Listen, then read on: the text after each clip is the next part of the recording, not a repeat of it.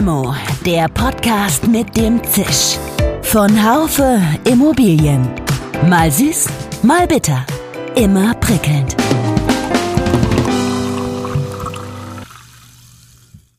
Hallo liebe Limo-Fans, wir sind schon im zweiten Teil der Legislaturperiode und die Stimmung in der Bau- und Immobilienbranche ist im Gegensatz zu meiner nicht die beste. Es ist Donnerstagmorgen, der Haushalt 2024 steht noch nicht.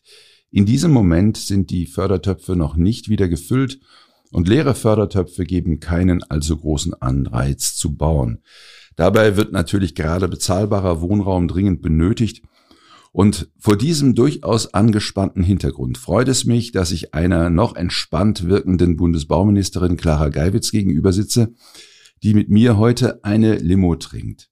Mit meiner Kollegin Severin Goutier sitze ich hier im Bundesbauministerium in Berlin. Es gibt Hall und Sirenen von der Straße und die Themen liegen auf der Hand.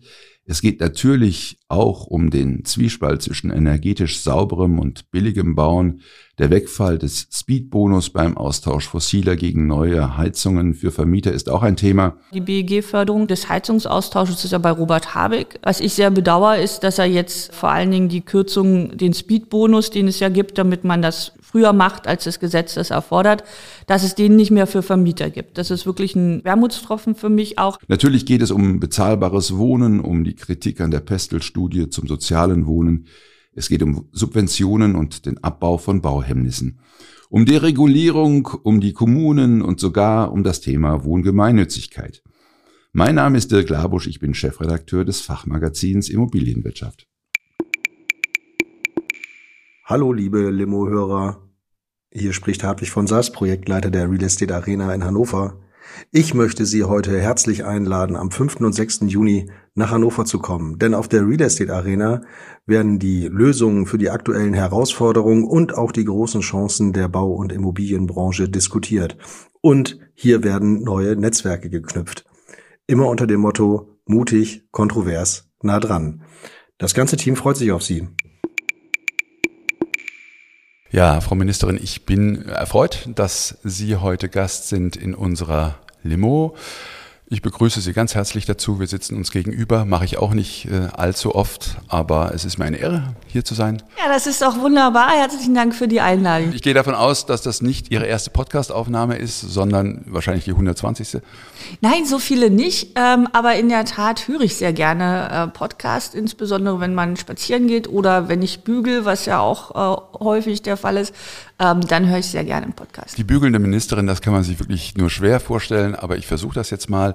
Entgegen äh, aller Gepflogenheiten, aller Lehrbücher im Podcast werde ich jetzt nicht weiter mit äh, weichen Themen punkten, sondern ich habe sie da und freue mich sehr und würde jetzt direkt mal äh, hart loslegen mit der ersten Frage. Die Ampel verfügt ja derzeit nicht über so wahnsinnig viel Zustimmung in der Bevölkerung. Die SPD liegt gerade mal bei 13 Prozent.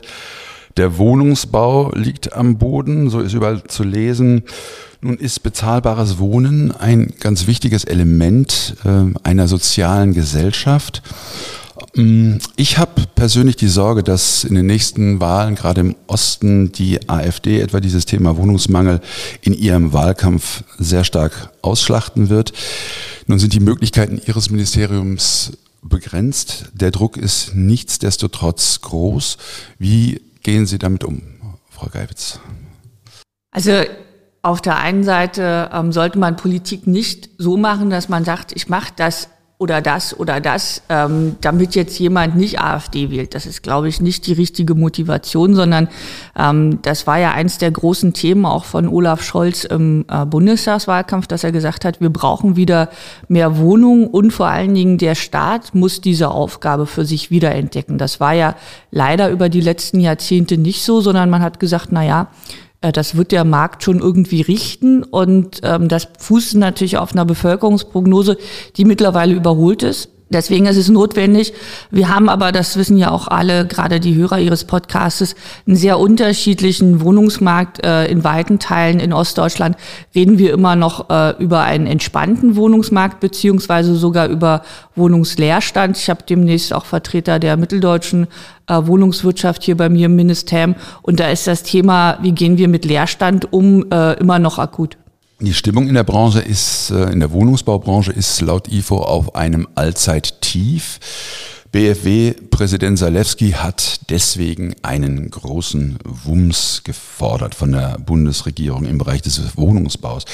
Ähm, ist ein Wumms realistisch oder kann es nur in kleinen Schritten gehen. Das propagieren sie ja im Prinzip und da sind sie ja auch sehr stark unterwegs. WUMS hätte ja für mich so den, den Aspekt, wir, wir machen die alle Fördertöpfe auf, das geht gar nicht. Äh, ansonsten fällt mir gar nicht ein, wie dieser WUMS aussehen könnte. Ja, also in der Nähe von Häusern sollte es auch nicht so schreckliche Rumsen, das ist nicht ungefährlich. Ähm, das, was Herr Zaleski, den ich sehr schätze, ja sagt, ähm, man muss jetzt erkennen, wie groß die Dramatik der Situation ist. Und in der Tat, ähm, jeder, der sich mit den Zahlen äh, beschäftigt, sieht natürlich einen massiven Rückgang, insbesondere äh, der neu eingehenden Bauaufträge. Das äh, ist im letzten Jahr noch nicht voll durchgeschlagen, weil wir natürlich aus einer Boomphase kommen mit ähm, extremen Bauüberhängen. Aber äh, klar ist, ähm, das wird sich natürlich abbauen. Und wenn die Auftragslage weiter so mau bleibt, dann wäre das für die nächsten Jahre sehr schwierig. Das mit dem Wumms ist deswegen im Baubereich immer relativ schwierig, weil das ja dazu äh, da so ein bisschen klingt, als müsste man einmal auf den Tisch hauen und morgen wäre dann alles besser. Wir wissen allerdings, dass der Baubereich natürlich ein ähm, großer Elefant ist, der ähm, allerdings nicht so schnell zu bewegen ist. Das heißt zum Beispiel im Bereich des sozialen Wohnungsbaus, ähm, dass diese Bundesregierung seit 2022, dem ersten vollen Haushaltsjahr, die Förderung dort in Milliardenhöhe ähm, gesteigert hat, was mich sehr freut. Äh, die Länder machen mit, haben jetzt fast flächendeckend ihre äh, Förderprogramme viel attraktiver gestaltet. Aber ich kriege zum Beispiel immer die Fertigstellungszahlen für 2022 vor die Nase gehalten. Die sind natürlich gering. So, aber jeder, der sich überlegt, wann sind denn eigentlich die Häuser, die 22 fertig geworden sind, geplant und gefördert worden, der weiß, okay, das, was wir jetzt, diese 18 Milliarden, die jetzt zusätzlich vom Bund reinfließen, die werden sich frühestens in den Fertigstellungsstatistiken 24, 25 zeigen. Und deswegen ist das mit dem Wumms immer ein bisschen schwierig. Ich kann das verstehen, dass man auf äh, so einer tiefe Krise, wie durch den Zinssprung jetzt passiert ist, auch eine ganz harte Antwort haben will. Ähm, allerdings müssen wir immer auch berücksichtigen, dass wir äh, mit einem Markt ähm, zu tun haben, der eine begrenzte Kapazität hat, was die Baukapazitäten anbelangt. Und wir natürlich nicht den Fehler der Vergangenheit machen sollten, in eine enge Kapazität Milliardenförderung reinzustecken. Das führt dann nämlich zu Baupreissteigerungen und diese Rechnung zahlen dann alle, die bauen wollen. Trotzdem nochmal ähm, dabei geblieben, über zwei Drittel der GDW-Unternehmen wollen im nächsten Jahr überhaupt keine Wohnungen mehr bauen. Das ist ja wirklich bitter. Das heißt ja gerade, dass, es, ähm, dass so ein Bau bezahlbarer Wohnungen im großen Umfeld gar nicht stattfindet. Äh, wie, was sagen Sie, wenn Sie, wenn Sie das hören und lesen? Also ich glaube, ähm, dass es das falsche Verb ist, wenn man sagt, sie wollen keine Wohnung bauen. Ich weiß, dass äh, es einige Genossenschaften gibt, die haben ähm, die Strategie, sie kümmern sich um den Bestand, haben vielleicht auch ältere Mitglieder und wollen ja, nicht weil bauen. sie nicht anders können. Die allermeisten äh, Wohnungsunternehmen, die ich kenne, wollen sehr gerne äh, bauen, wenn sie in Märkten sind mit einer entsprechenden Nachfrage. Ähm, aber die ähm, Herstellungskosten sind äh, heute so hoch, dass äh, das Produkt Wohnung, was dann dabei rauskäme, nicht zum Portfolio passt. Also wenn Sie äh, einen Bestandshalter haben mit, weiß ich nicht, sieben, acht äh, Euro Quadratmeter Mieten, dann bauen Sie nicht neu für 15, 16, 17, weil Sie einfach nicht die Mieter haben. Und deswegen ist es ganz wichtig, dass der GDW ähm, etwas gemacht hat, wo wir ihn auch sehr unterstützt haben, nämlich die zweite Rahmenvereinbarung zum seriellen ähm, Bauen. Das ist ja etwas, was ich von Anbeginn immer auch beworben habe, weil ich weiß, da gibt es noch sehr viele Klischees, sehr viele Vorurteile. Ähm, und äh, es ist aber, glaube ich, eine gute Möglichkeit, A, die Kapazität auszuweiten ähm, der Bauproduktion insgesamt in Deutschland, aber natürlich auch Kosteneffekte zu haben. Und äh, die zweite Ausschreibung für diesen seriellen Wohnungsbau war sehr erfolgreich. Der GDW mhm. hatte sehr viele Firmen, die sich beworben haben. Das wissen auch alle. Deutschland ist ein attraktiver Markt. Wir sehen jetzt ähm, ganz, ganz viele Investoren aus dem Ausland, die hier große Firmen aufmachen für den seriellen Wohnungsbau. Und äh, die Herstellungskosten lassen sich sehen. Das fängt an bei 2.900 Euro pro Quadratmeter. Damit kann man dann auch wieder ähm, finanzierbar bauen. Und unterstützt wird das Ganze natürlich durch die Förderung des sozialen Wohnungsbaus auf der einen Seite, ähm, durch unsere jetzt mittlerweile sehr beliebte und gut nachgefragte Genossenschaftsförderung, aber natürlich auch durch das Programm klimafreundlicher Neubau. Da waren ja viele skeptisch, ob das überhaupt in den Markt kommt, aber es läuft wie geschnitten Brot. Äh, wann wird es wieder kommen, KfW? Ab Februar sind die Töpfe da wieder voll? Ja, wir warten jetzt auf äh, den Beschluss des äh, Haushaltes. Wir sitzen heute zusammen, heute ist die Bereinigungssitzung äh, des äh, Deutschen Bundestages. Da sind alle äh, Minister äh, sehr gespannt. Das ist immer so ein bisschen wie Zeugnistag. Und äh, dann wissen wir, wer wofür wie viel Geld kriegt. Aber ähm, erstmal im Plan für dieses Jahr im äh, Klima- und Transformationsfonds ist das gleiche Geld wie im letzten Jahr vorgesehen. Sie haben eben den sozialen Wohnungsbau schon angesprochen. Kommen wir kurz zum Thema Pestel-Studie, die haben ja gesagt, dass 900.000 äh, äh, Sozialwohnungen fehlen bundesweit. Ich kann und will mit Ihnen jetzt überhaupt nicht darüber diskutieren, ob diese Zahlen stimmen oder nicht. Sie selber haben diese Studie ziemlich angezweifelt. Auftraggeber dieser Studie waren ja Verbände Bündnis, äh, Bündnis Soziales Wohnen unter anderem auch der Mieterbund. Da gibt's also jetzt durchaus ein bisschen Zoff, so habe ich das jetzt verfolgt. Ähm, es gibt auch, so wird mir das dargestellt, auch durchaus ein paar Spannungen zum GDW. Ähm, die waren nicht auf dem Wohnungsgipfel, Sie waren dann auch nicht auf dem Tag der, der Wohnungswirtschaft. Ähm, Sie brauchen natürlich die Verbände, um Ihre Ziele zu erfüllen. Das macht auf jeden Fall vieles leichter. Ist es ein Eindruck, der vielleicht falsch ist, äh, dass die, das Verhältnis zu den äh, immobilienwirtschaftlichen Verbänden nicht so gut ist? Sagen Sie, das ist halt jetzt so, das nehme ich sportlich, ich muss ja zu meinen Geschichten stehen. Oder haben Sie vor, auf die Verbände zuzugehen? Also ähm, mein Vorgänger im Amt war ja Horst Seehofer und äh, einige Verbandsvertreter ähm, haben mir mal verraten, dass er bei denen intern den Namen das Phantom hatte, weil es ihn offensichtlich gab, aber er nicht zu sehen war. Und ähm, ich war seit Amtsantritt bei ganz, ganz vielen Verbandstagen und ähm, das war mir auch von Anfang an wichtig, weil das war etwas, was mir ähm, sofort geschildert war, dass es eine große Sehnsucht gab, ähm, in den Austausch zu gehen. Und wenn man Politik macht, gehört Austausch natürlich auch immer zur Abteilung klare Worte. Da habe ich überhaupt gar kein Problem mit. Ähm, die Pestel-Studie ähm, habe ich deswegen kritisiert, weil sie ähm, fachliche Mängel hat. Ähm, ich bin ähm, die Erste, die sagt, wir brauchen Milliarden für einen sozialen Wohnungsbau. Ähm, und klar ist, dass wir früher mal drei Millionen Sozialwohnungen haben, jetzt haben wir nur eine. Das fehlt natürlich, das merken alle, die dringend eine preiswerte Wohnung brauchen. Und mein großes Ziel ist, ähm, dass wir wieder mehr Sozialwohnungen bekommen. Und wir haben in der Hälfte aller Bundesländer es schon geschafft, dass die Zahl wieder steigt und nicht mehr sinkt. Und ich will, dass das in allen Bundesländern der Fall ist. Die Pestel-Studie habe ich deswegen mit für mich sehr ähm, außergewöhnlich harten Worten kritisiert, weil ich sie ähm, fachlich für mangelhaft halte. Und ich finde, politisch kann man ja unterschiedlichen Theorien anhängen, unterschiedlichen Ideologien, aber die Zahlen müssen stimmen. Und wenn die Pestel-Studie äh, prognostiziert, dass zum Beispiel in Sachsen 47.000 Sozialwohnungen fehlen ähm, oder in Mecklenburg-Vorpommern 12.000, und in Nordrhein-Westfalen sollen nur 4000 Sozialwohnungen fehlen. Da hat gestern sogar äh, der Vertreter der Wohnungswirtschaft aus Mecklenburg-Vorpommern gesagt, das ist überhaupt nicht äh, mit der Wirklichkeit übereinstimmbar. Und ich glaube auch nicht eine Sekunde, äh, dass wir in Sachsen zehnmal mehr Sozialwohnungen brauchen als in Nordrhein-Westfalen. So, darauf hat sich meine Kritik bezogen. Ähm, ansonsten, ähm, jeder, der Axel Gedaschko kennt, äh, weiß, äh, das ist ein Mann, den kann man weder übersehen noch überhören. Ähm, und deswegen ist es mit ihm manchmal ein bisschen besonders ähm, ähm, rhythmisch. Ähm, aber der GDW ist ein ganz wichtiger Vertreter von vielen ähm, äh, Interessen der Wohnungswirtschaft und ich bin regelmäßig äh, auch beim GDW. Wie gesagt, äh, wir waren vor kurzem erst in der GDW-Geschäftsstelle, um äh, die zweite Rahmenvereinbarung vorzustellen. Aber es ist natürlich klar, ähm, alle haben doch gerade Druck und große Sorgen, ähm, was die wirtschaftliche Entwicklung, was die Zukunft ihrer Unternehmen, der Arbeitsplätze anbelangt. Ähm, und das spiegelt sich natürlich auch äh, im Gemüt der Verbandsvertreter und auch im Gemüt der Ministerin wieder. So, und das, äh, das äh, lasse ich einfach mal so stehen. Äh, tatsächlich, ich habe jetzt auch den Eindruck, abgehoben sind sie nicht, ähm, wenn ich das mal so sagen kann.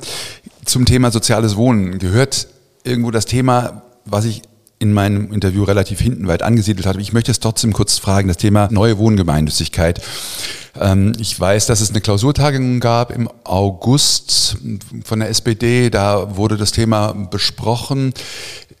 Ein kurzer Satz dazu, das steht aber wahrscheinlich im Moment nicht ganz oben auf der Tagesordnung, weil äh, es sind ja, wären da ja auch Investitionszuschüsse fällig. Wo soll die herkommen? Ist das so? Also das eine ist ja, dass wir mit dem Finanzministerium zusammen an dem Konzept für die äh, neue Wohngemeinnützigkeit arbeiten.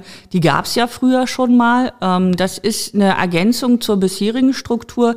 Den Sozialwohnungen wird ja häufig der Vorwurf gemacht, dass sie äh, nach ein paar Jahrzehnten dann aus der Bindung fallen. Und ähm, es gibt äh, durchaus Interessenten. Ich war gestern in einer großen Runde mit den Sozialverbänden zum Beispiel zusammen, dass man äh, den gemeinnützigen Sektor, den es in Deutschland gibt, ergänzt um gemeinnützigen Wohnungssektor.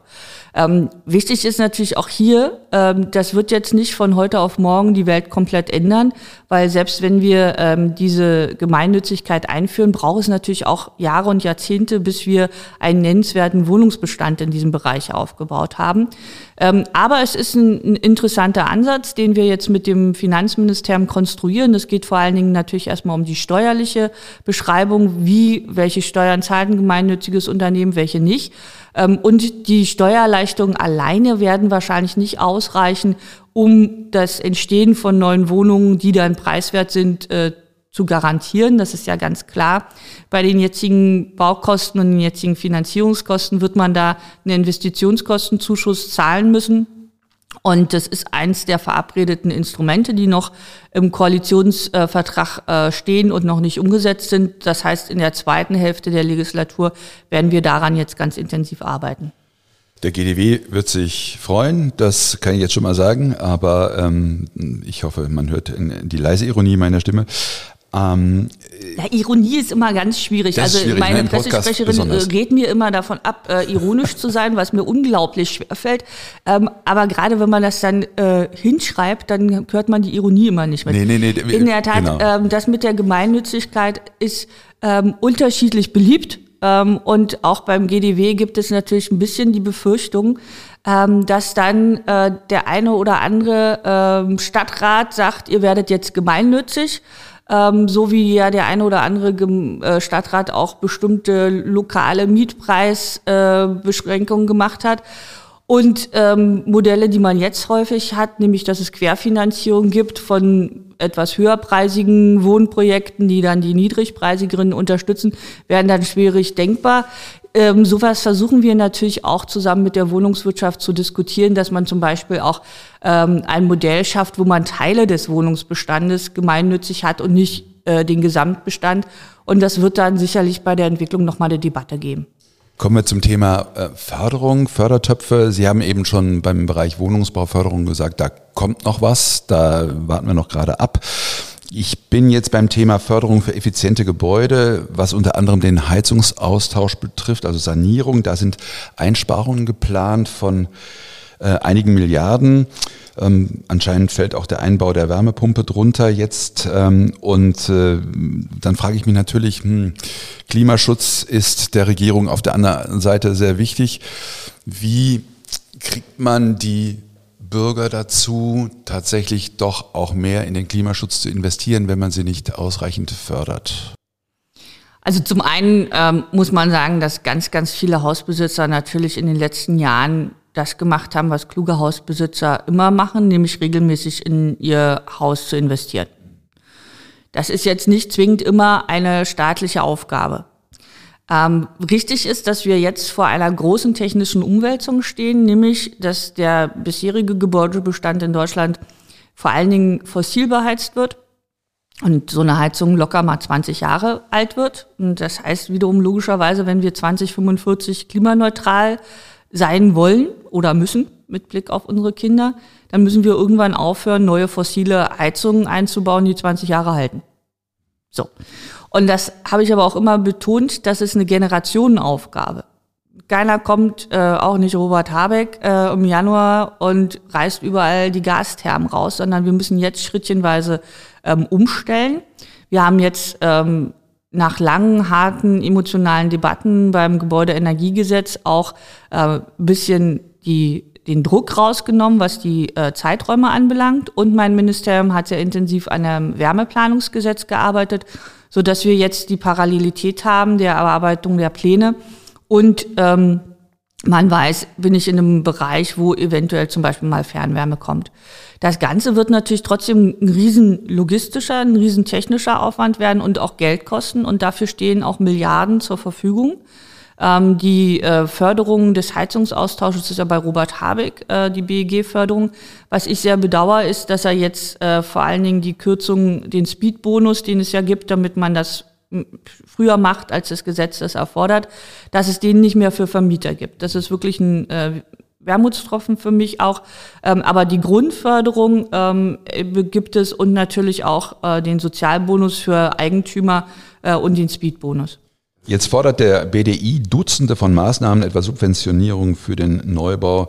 Äh, die Immobilienwirtschaft, namentlich der ZIA, fordert jetzt äh, Zinsverbilligung und rechtfertigt, dass äh, damit das Bauen ja nach, also weitere Investitionen nach sich zieht. Das ist ja relativ einfach und passiert auch jedes Mal. Ähm, nämlich, äh, wenn die Zinsen extrem niedrig sind, ähm, ist das sehr gut ähm, für die Immobilien- und Wohnungswirtschaft. Dann kann nämlich viel gebaut werden. In diesen Phasen sehen wir dann regelmäßig, dass äh, natürlich auch die Bodenpreise extrem nach Klar. oben gehen. Äh, wir sehen, dass die Grundstückspreise nicht nur das eine sind, sondern auch noch die Hauspreise nach oben gehen.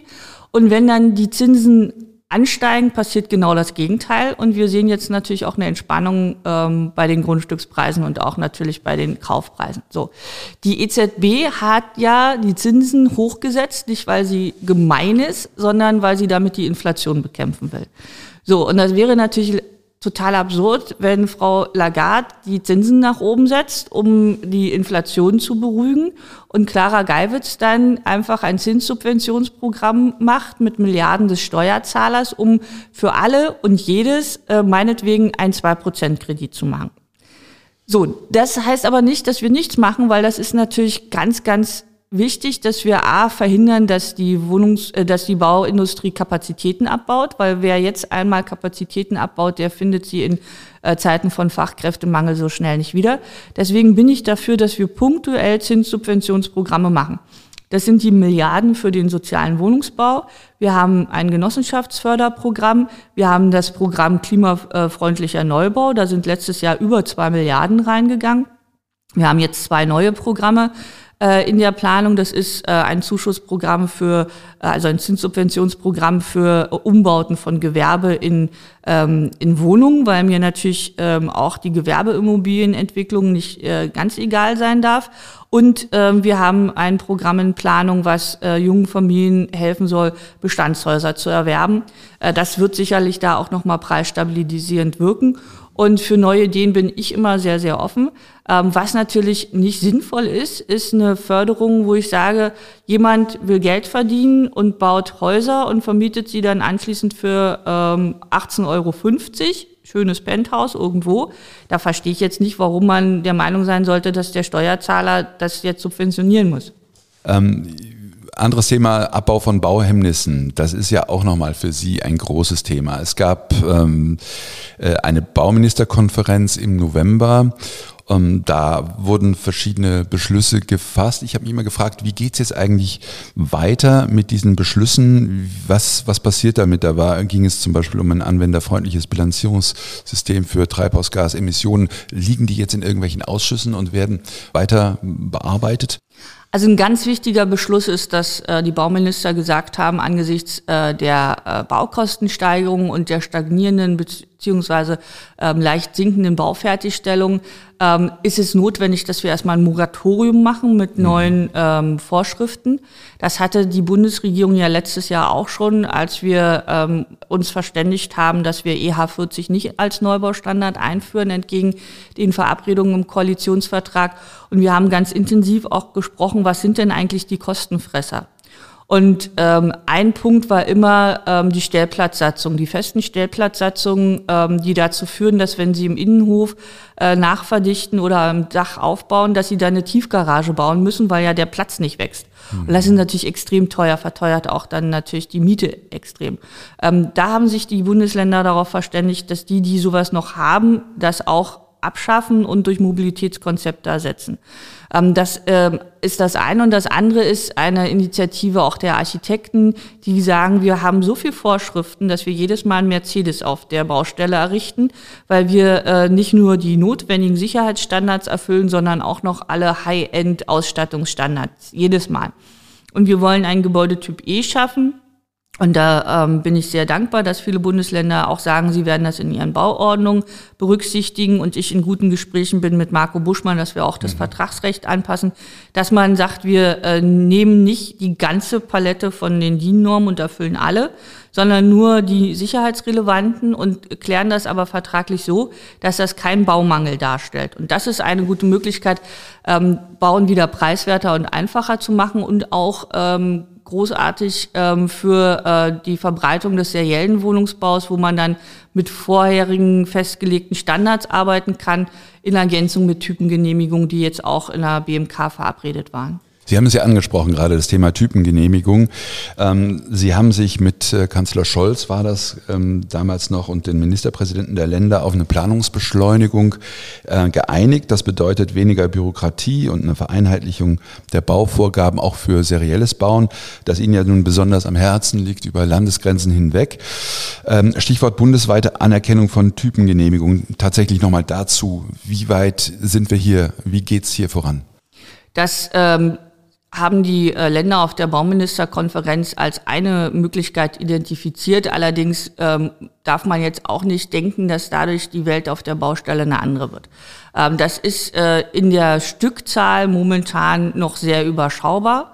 Ähm, aber gerade wenn wir davon ausgehen, dass der serielle Wohnungsbau eines ähm, der Potenziale ist, wir haben jetzt vielleicht drei Prozent aller Wohnungen die in diesem Bereich äh, gebaut werden. Aber wenn wir da mal deutlich nach oben gehen, dann äh, könnten natürlich Typengenehmigungen in Zukunft eine größere Rolle spielen. Momentan ist das eine Möglichkeit, aber jetzt noch kein Game Changer. Und ähm, das eine große Potenzial, was ich sehe, ist, dass wir durch die Digitalisierung viel schneller werden in äh, der ähm, Bearbeitung von Bauanträgen. Deswegen ist das ein Projekt, was wir mit viel Geld unterstützen, dass es überall möglich ist, einen digitalen Bauantrag einzureichen, damit wir keinen Systembruch haben zwischen dem Planer, der es komplett digital plant und es dann ausdruckt und wir immer noch Leitsordner durch Behörden ähm, schicken. Und Wie es in Berlin der Fall ist. Ja, ja genau. na, das ist ja jedes Mal auch diese ewigen Monate ähm, der Bearbeitung, ähm, das sind ja auch immer Monate der Baukostensteigerung. So. Und das andere ist, dass wir jetzt eine große Baugesetzbuchnovelle äh, planen, wo wir zum einen zusätzliches Bauland mobilisieren werden in den ähm, Innenstadtlagen, aber zum Beispiel auch ähm, den Umfang von äh, Berichten, zum Beispiel Umweltberichten, ähm, reduzieren, damit das in einem sinnvollen Verhältnis zum Bauantrag an sich steht und zum B-Plan. Aber gerade beim Thema Digitalisierung bin ich jetzt hellhörig geworden. Äh, ähm, der Bauprozess soll ja tatsächlich digitalisiert werden. Es soll diese digitale Bauakte geben. Aber viele Bundesländer sind aus diesem Prozess ausgestiegen. Von denen, die grundsätzlich weitermachen, sind Städte schon ausgestiegen, einzelne Städte.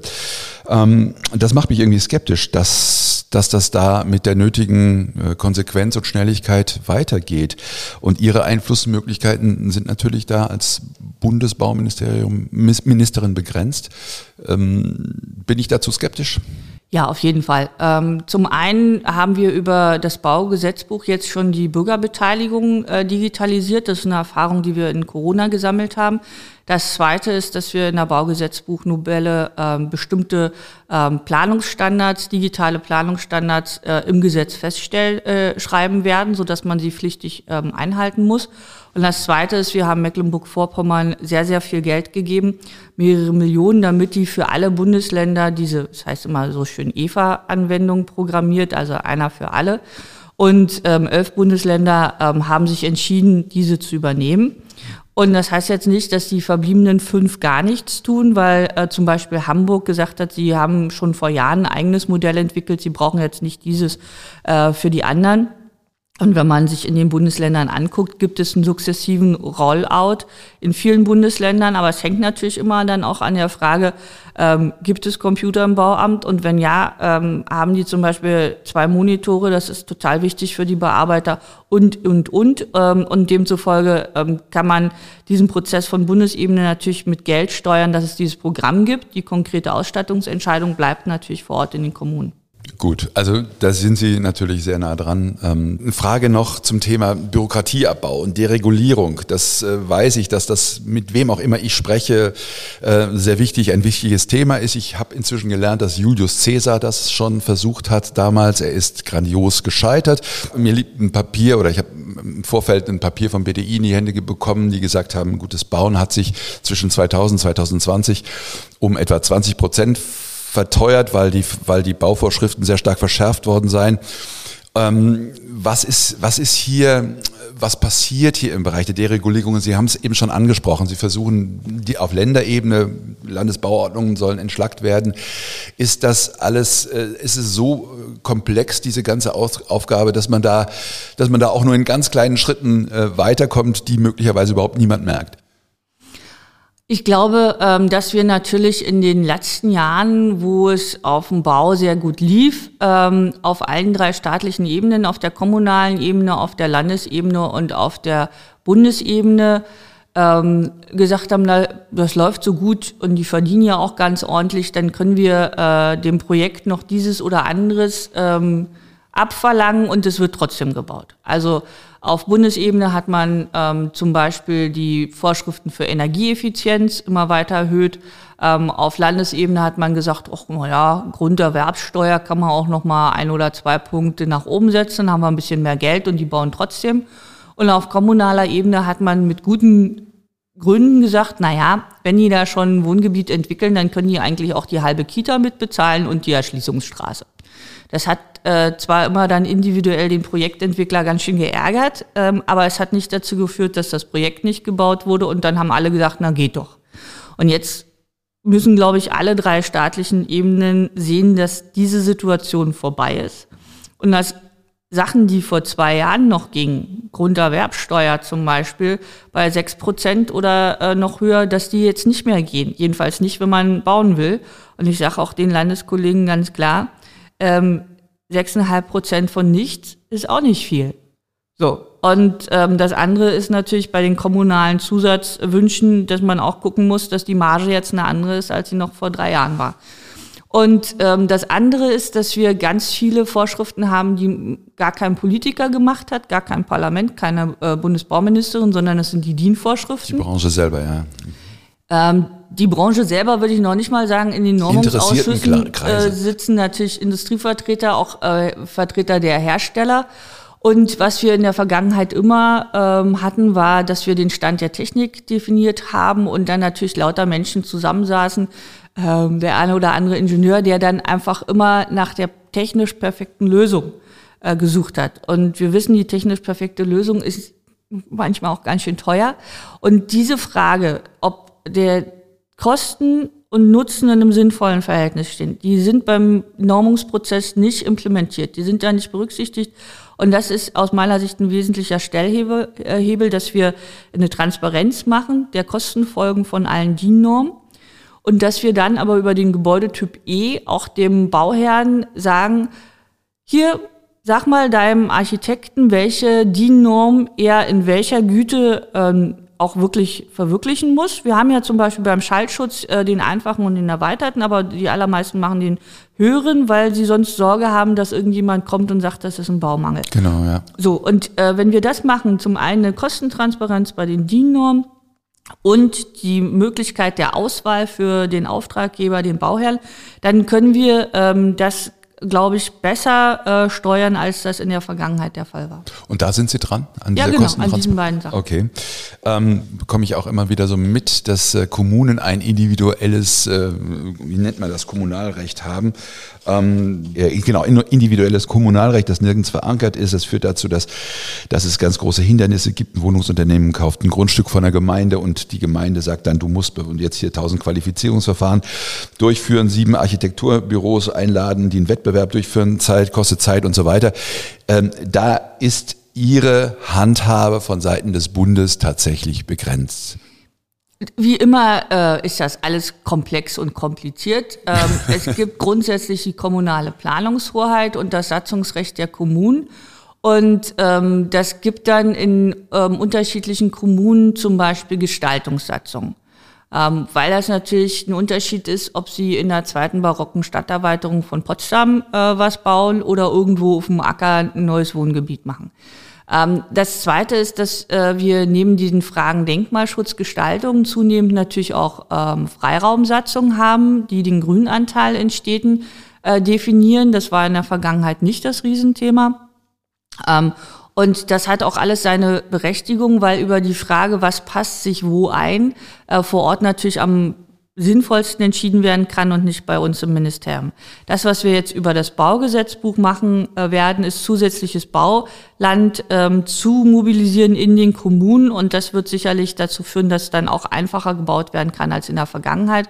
Aber die kommunale Planungshoheit hat einen guten Grund und hat sich auch in der Vergangenheit bewährt. Aber wie gesagt, ich habe vorhin gesagt, vieles, was man sozusagen noch als Zusatzforderung in der Vergangenheit mit guten Rahmenbedingungen machen konnte, mit wirklich preiswertem Geld auch noch darstellen konnte. Das ist jetzt nicht mehr möglich und das muss auch äh, bei den Kommunalvertretern ankommen.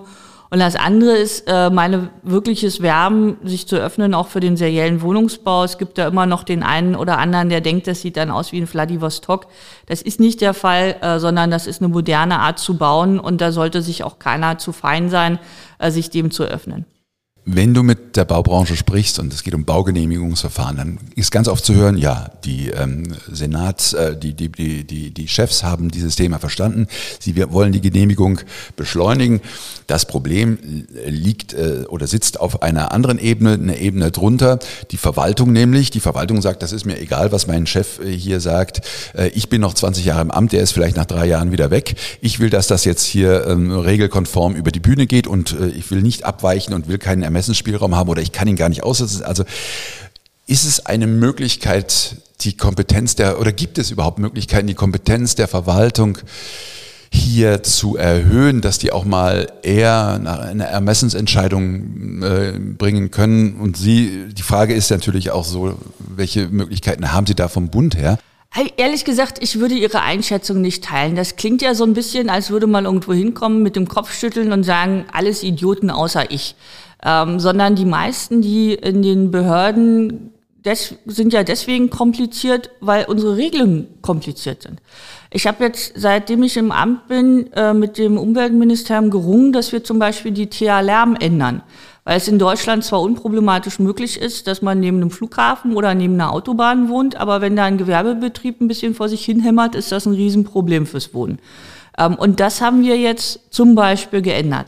Dann kommt die nächste Debatte, äh, Thea Luft, wie viel ähm, äh, Geruchsstunden habe ich denn an dem und dem Ort und kann man da eine Wohnbebauung hintun oder nicht? Und die äh, Sachbearbeiter in den Ämtern, ähm, die müssen das alles berücksichtigen. Und es ist natürlich auch so, dass die Bevölkerung heute klagefreundlicher ist, als das in den 60er Jahren der Fall ist. Da konnte vielleicht der Bürgermeister mit seinem Bauamtsleiter noch sagen, da hinten Lichtung links, da bauen wir es hin und dann wurde es hingebaut. So, heute sind wir natürlich ganz, ganz anders drauf. Ich sehe ja ganz, ich kriege Zuschriften, wo sich Leute beschweren, weil drei Bäume äh, umgehackt werden und dann da ähm, zehn Wohnungen entstehen sollen. Und das sind alles äh, Partikularinteressen, mit denen man sich auseinandersetzen muss als Amt. Also einfach haben es die Kollegen nicht und ich würde ihnen nicht prinzipielle Unlust oder Unwillen unterstellen. Aber das liegt wirklich an den Gesetzen und deswegen müssen wir die Gesetze ändern oder die technischen äh, Anleitungen ändern, ähm, damit die in der Lage sind, dann auch einfacher ihren Ermessensspielraum ähm, wahrzunehmen. Zwei Fragen, zwei letzte Fragen. Ähm, wir haben nun viel gehört über Forderungen der Immobilien- und Baubranche an den Bund, an Sie auch. Ähm, wenn wir den Spieß mal umdrehen und sagen, haben Sie, und Sie fragen, haben Sie auch äh, Forderungen an die an, an die Bauwirtschaft, an die Immobilienwirtschaft. Was würden Sie da sagen? Naja, also ähm, ehrlich gesagt ist es total normal, dass äh, insbesondere die Verbandsvertreter äh, was von der Politik fordern. Ähm, und ähm, ich ähm, halte mich immer sehr zurück mit den Forderungen in die andere Richtung, weil das ist eigentlich nicht der Job von äh, der Bauwirtschaft, die Wünsche der Bauministerin zu erfüllen. Das, was ich mir wünschen würde, wäre, ähm, dass man ein realistisches Szenario äh, von seiner Branche kommuniziert. Sie hatten ja vorhin gesagt, die Stimmung ist so schlecht, äh, wie sie noch nie war ähm, weil Wirtschaft natürlich auch sehr viel Psychologie ist. Und die Frage, äh, wie sind die finanziellen Rahmenbedingungen, wie schätzen die Banken auch das Finanzierungsumfeld ein, das ist natürlich auch immer entstanden vor dem Hintergrund dessen, was so kommuniziert wird.